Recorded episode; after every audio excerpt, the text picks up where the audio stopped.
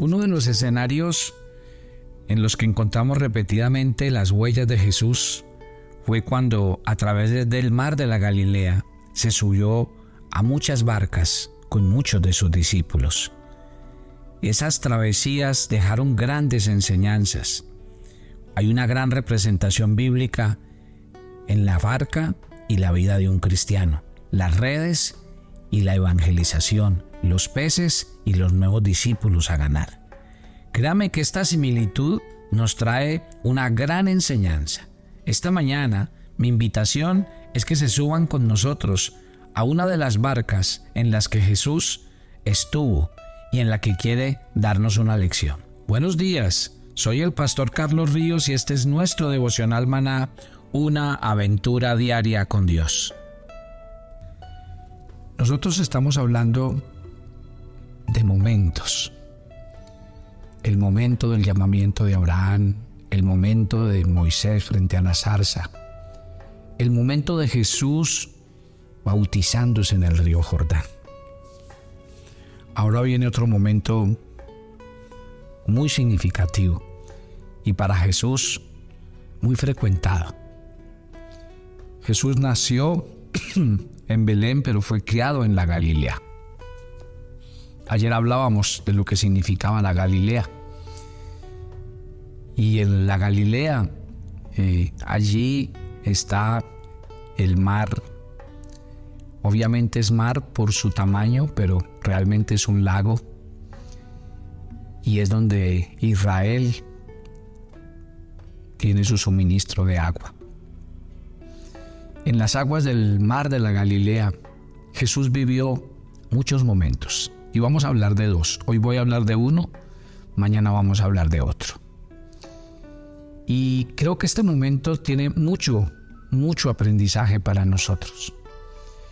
De las cosas que más disfrutamos cuando vamos a la tierra de Israel es subirnos a, a la barca.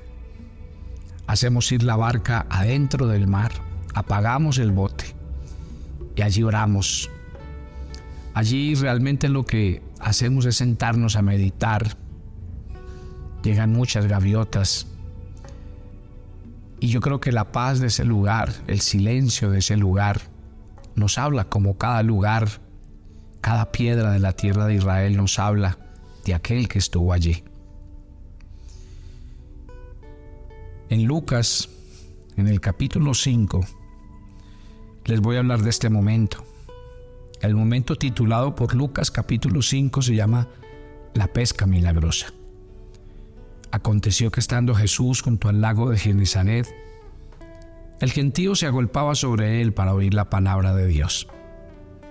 Y vio dos barcas que estaban cerca de la orilla del lago, y los pescadores, habiendo descendido de ellas, lavaban sus redes. Y entrando en una de aquellas barcas, la cual era de Simón, le rogó que la apartase de tierra un poco, y sentándose enseñaba desde la barca a la multitud. Cuando terminó de hablar, dijo a Simón, boga mar adentro y echad vuestras redes para pescar. Respondiendo, Simón le dijo, Maestro, toda la noche hemos estado trabajando y nada hemos pescado, mas en tu palabra echaré la red. Y habiéndolo hecho, encerraron una gran cantidad de peces y su red se rompía. Entonces hicieron señas a los compañeros que estaban en la otra barca para que viniesen a ayudarles y vinieron y llenaron ambas barcas de tal manera que se hundían. Viendo esto, Simón Pedro cayó de rodillas ante Jesús diciendo, apártate de mí, Señor, porque soy hombre pecador porque por la pesca que habían hecho el temor se había apoderado de él y de todos los que estaban con él. Y Jesús terminó diciéndole, Simón, no temas, porque desde ahora serás pescador de hombres. Y cuando trajeron a tierra las barcas, dejándolo todo, lo siguieron. Yo quiero que usted y yo hagamos un ejercicio leyendo Lucas capítulo 5. Mire, a veces eh, hay que hacer el ejercicio de mirar el pasaje, mírelo. Porque cuando yo me siento a veces a mirar un pasaje, Dios a uno le da la gracia por el Espíritu Santo de ir y sumergirse en las letras del pasaje y, hasta ver lo que está pasando. Como que la narración se viene a la mente. Y yo quiero que eso pase con usted hoy. Que mientras usted ve y lee este pasaje, usted deje que el Espíritu Santo le traiga las imágenes de lo que está leyendo a su corazón. Había muchas barcas en Israel, muchas. Y las barcas representan a las personas. Y dice la Biblia que vio dos barcas que estaban cerca de la orilla del lago. Miren que hay algo muy interesante cuando hablamos de todo esto. Habían dos barcas y Jesús se detuvo ante ellas. ¿Qué nota usted? Que lo que estaba pasando en esas dos barcas, cerca de la orilla del lago, los pescadores habían descendido de ellas y lavaban sus redes. Piensa en el cuadro. Han descendido y están lavando las redes. Se están bajando de sus barcas. Y para un pescador bajarse de su barca es bajarse de su ambiente natural. Bajarse de su barca es quedarse a la deriva. Y tal vez lo que empieza por decir el texto es que hoy hay muchas personas, muchas personas, que lastimosamente por los resultados, por la frustración, por la falta de fe, se empiezan a bajar de sus sueños, de sus metas, de sus ideales, de sus planes. Y empezamos a claudicar, a renunciar, y cualquier persona que a estas alturas del camino empiece a darle lugar a esas cosas en su corazón y empiece a mirar hacia atrás y a decir que no es capaz, que no puede, y entre comillas desciende de ese proyecto en el que Dios le ha colocado, desciende de la vida familiar que lleva, del proyecto de emprendimiento que empezó. Entonces, aquel que desciende queda a la deriva. Y usted no puede quedarse a la deriva, porque si usted se queda a la deriva, déjeme decirle, el mundo lo va a absorber. Y usted no va a tener argumentos, porque usted se bajó de su escenario, del lugar donde Dios lo tenía. Y tal vez vas a tener que comenzar muchas veces de nuevo. Por eso el primer mensaje leyendo y estudiando este pasaje es, no te bajes de tu barca. No te bajes del plan, del propósito, del de, el sueño en el que Dios ha colocado construir en tu vida. Que el matrimonio es difícil, claro que es difícil, pero eso no es un motivo para que me baje y renuncie a él que no es fácil criar hijos en este tiempo. Claro, no lo es. Pero tampoco me puedo bajar de ese proyecto, entonces prefiero tener mascotas antes que hijos o terminar haciendo otras cosas egoístamente porque pienso que no voy a ser capaz. Que es que la parte económica es muy difícil. Sí, pero no te puedes bajar. Porque si bajas, claudicas. Porque si claudicas, le das lugar al diablo y al mundo que caiga encima de ti, que te devoren. Y dice que no solamente habían descendido de ellas, sino además de eso, sabe que estaban lavando sus redes. Estaban otra vez como desistiendo del plan. Sus redes son las que les traen los pescados en abundancia. Sus redes son las que se tiran una y otra vez en el intento. Sus redes son su mayor argumento de fe, de trabajo. Estos hombres estaban lavando sus redes. Había que colgarlas. En sus redes no había peces. Hay algo que nosotros no podemos dejar y es engañarnos por nuestros sentidos. Cuando uno se deja engañar por los sentidos, entonces solo cree en lo que ve, en lo que oye, en lo que tiene, en lo que siente. Y nosotros somos hombres y mujeres de fe. Así las circunstancias nos digan lo contrario, nosotros tenemos que seguir creyendo. y así las redes estén vacías, no las podemos colgar, ni las podemos desechar, porque esas redes son el instrumento que Dios nos ha dado. Ahora, miren lo interesante, porque Jesús llegó a estos que estaban descendiendo y que estaban lavando sus redes. Llegó a los escenarios de aquellos que estaban claudicando y llenos de preocupación y miedo, estaban dejando sus proyectos. Y Dios quiere llegar a tu corazón esta mañana a través de este devocional. Y dice la Biblia que Jesús llegó y llegó en el momento que, ¿saben por qué? Porque Dios no llega antes ni después. Dios llega en el momento exacto. Y Dios está llegando hoy a tu vida. Y dice que entrando en una de aquellas barcas, ahora, nótese, siempre en la Biblia es así. Habían muchas barcas, pero Jesús solo entró a dos. Llegó a dos y de las dos escogió una. Qué interesante, la cual era de Simón. Yo no me imagino eh, el cuadro o la conversación, pero ya me imagino a Jesús llegando a esa barca. Pedro, dame tu barca, la necesito. Quiero predicar en ella. Pedro, dame tu barca, porque hay mucha gente que quiere oír la palabra y si me subo a tu barca va a ser más cómodo que yo les predique desde la barca para que ellos me escuchen con comodidad estando en la playa. Qué interesante. El Señor tiene un propósito con nosotros y Dios te llamó y te escogió a ti. ¿Por qué tú? Se lo tienes que preguntar a Él. Pero Dios no escogió a otra persona. Otra persona podría estar escuchando este audio. Otra persona podría estar sentada en la silla de la iglesia donde tú te sientas. Otra persona podría estar con los privilegios y bendiciones que tú tienes. Otra, pero no fue otra, fuiste tú. Porque en el plan de Dios estabas tú, estaba tu nombre y Dios tiene un plan contigo. Es contigo, es tu barca, no es la del vecino, y así hayan muchas opciones, yo he escogido la tuya.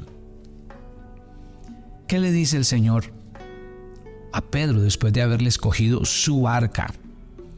Le rogó que la apartase de tierra un poco. Miren, e, e, ese es el propósito de Dios con cada uno de nosotros. El Señor en esa pequeña barca. Hizo un plan de elección conmigo. La Biblia dice que Él nos escogió, nos apartó. ¿Por qué mi barca? No lo sabemos. Yo creo que en la conversación que tuvieron Jesús y Pedro, yo creo que Pedro le dijo, Señor, no, no se suba mi barca. Mi barca es muy pequeña. Mi barca está sucia. Apesta pescado. Eh, mi barca está rota. Bueno, Pedro, dame tu barca. Si tu barca está vacía, entonces yo la voy a llenar. Si tu barca está sucia, no te preocupes, yo la voy a limpiar. Si tu barca está rota, yo la voy a restaurar. Dame tu barca.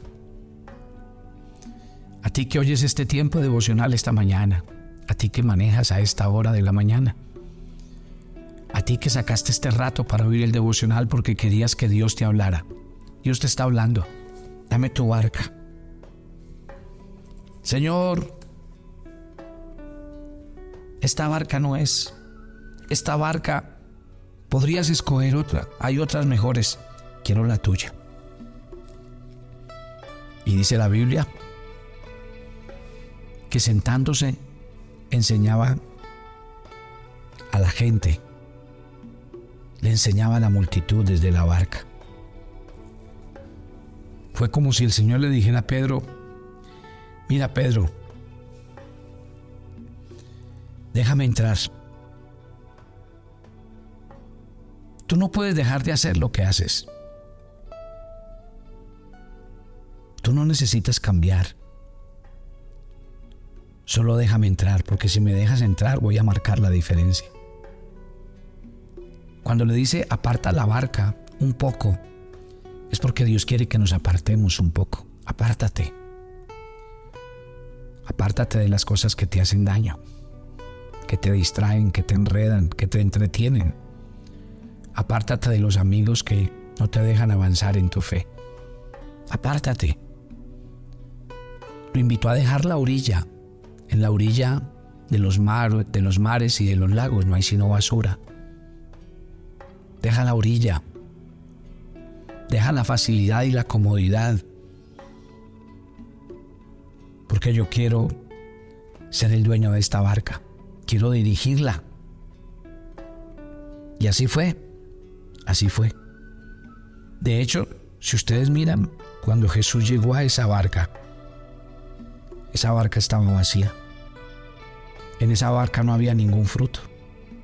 Pero si usted mira otra vez, ahora esa barca está siendo usada para enseñar a las multitudes, para bendecir a miles de personas. Eso es lo que pasa cuando el Señor entra, porque el Señor marca la diferencia. ¿Vieron cómo empezó la historia? Pero ahora ven al maestro en la barca y que empezó a pasar. La barca es otra. La barca luce diferente. La barca se va hacia lo profundo. Y aquí Pedro revela lo que muchos de nosotros podemos estar pasando hoy. Señores, que toda la noche estuvimos pescando y fue un fracaso. Estamos cansados. Bueno, vuelven las palabras del Señor aquel que está cansado, atribulado, frustrado de la vida, aquel que quiere abandonar y tirar todo. Para ti es este mensaje hoy. Déjame subir a tu barca. Aparta tu barca un poco de lo que hasta el momento estás haciendo. Ahora vamos a navegar juntos, dice el Señor. Y le da la palabra clave para este devocional. Boga mar adentro. No, no regreses a la orilla. Esa ya no es una opción para ti. Tu vida tiene que ser bogar mar adentro. Ya no te devuelvas. Tú, no puedes ser un bebé espiritual. Boga mar adentro. A muchos se les ha vuelto una disculpa. Toda la noche hemos estado pescando. Entonces nos quedamos en el cuento de que ya lo he intentado muchas veces, ya he hecho muchos eh, eh, intentos, es que he hecho una cosa, he hecho la otra. No, no más. Esa disculpa no más. Porque el Señor quiere para tu vida algo diferente. Mira, piensa, el barco, la red, el lago, ¿qué estás viendo? Tienes que ver al maestro dentro de tu barca porque ahí es donde está el secreto. El secreto muchas veces de la falta de productividad en nuestras vidas es ese. Y el Salmo 127 lo, uno lo dice. Si el Señor no edifica la casa, en vano trabajan los que la edifican. El Señor le dijo a Pedro que tirara la red. Y Pedro le dijo acertadamente, en tu palabra echaré la red. Y ustedes ya saben cuál es la historia final. La barca se hundía. Qué cuadro tan espectacular. ¿Y cómo es que nosotros no logramos entender? ¿Cuál es la diferencia desde el versículo que comienza al versículo que termina? ¿Sabe cuál es? La presencia del Maestro en esa barca. Y nosotros tenemos que entender que ahí es donde parte la diferencia. Ore conmigo. Cuando yo voy a Jerusalén, si a mí me dieran la oportunidad, yo me quedaría horas en esa barca. Y yo quiero que usted vaya con nosotros y se suba a esa barca. Pero yo quiero que usted ore conmigo esta mañana diciéndole, Dios, esta es mi barca y está en la orilla. Esta es mi barca y estoy lavando las redes, claudicando, estoy bajándome de la barca, colgando todo lo que cuando esto no es tiempo de, mirar atrás. Hoy más que nunca quiero decirte, entra a mi barca. Marca tú la diferencia, dime por dónde debo andar, qué debo hacer. Señor, bendice a cada oyente de maná. Yo sé que cada uno hoy, esta mañana, es una barca y tienes un llamado para cada uno. Entra a sus vidas y a sus corazones y háblales a través de este pasaje. Pedimos tu bendición para este día. Guárdanos, cuídanos, susténtanos. Que tu amor y tu gracia nos acompañen y que cada día estemos dispuestos a hacer tu voluntad. Nos encomendamos a ti y pedimos tu bendición en Cristo Jesús. Amén y amén. Y si usted se va con nosotros para la Tierra Santa, lo llevaremos a que tenga esta experiencia de subirse a la barca, de pasar un tiempo hermoso, de hacer una oración por su vida y de decirle al Señor que quiere que pasen cosas grandes a su alrededor. Dios les bendiga. Los espero mañana. Bendiciones para todos.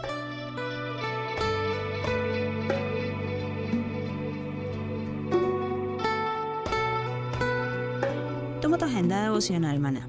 Hoy es el día 137 en nuestra agenda. El pasaje sugerido para la lectura de tu devocional personal el día de hoy es 1 de Timoteo 6, del 3 al 10.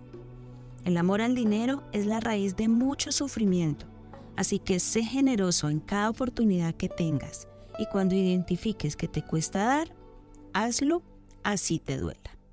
Te invitamos ahora a que respondas las preguntas que encuentras en tu agenda que te llevarán a conocer cada vez más a Dios y crecer en tu vida espiritual. Y para confirmar tus respuestas, visita nuestra cuenta de Facebook Devocional Maná o nuestra página web devocionalmaná.com.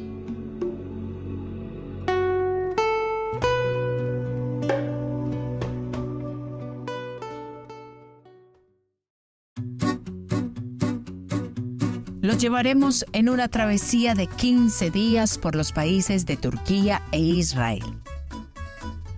Visitaremos Estambul, Capadocia y nuestra amada Jerusalén. Estaremos en las regiones de la Galilea, el Mar Muerto y Jericó. Nuestros servicios, todo incluido, los mejores hoteles, las comidas servidas en abundantes buffets, entradas a todos los lugares descritos en el programa, todos los impuestos y propinas pero por sobre todo un grupo de peregrinos donde usted nunca se sentirá solo. Siempre contará con un equipo de personas para atenderle. ¿Qué espera? Únase a nuestro grupo y conviértase en un peregrino a la Tierra Santa. Te invitamos a seguir las huellas frescas de Jesús.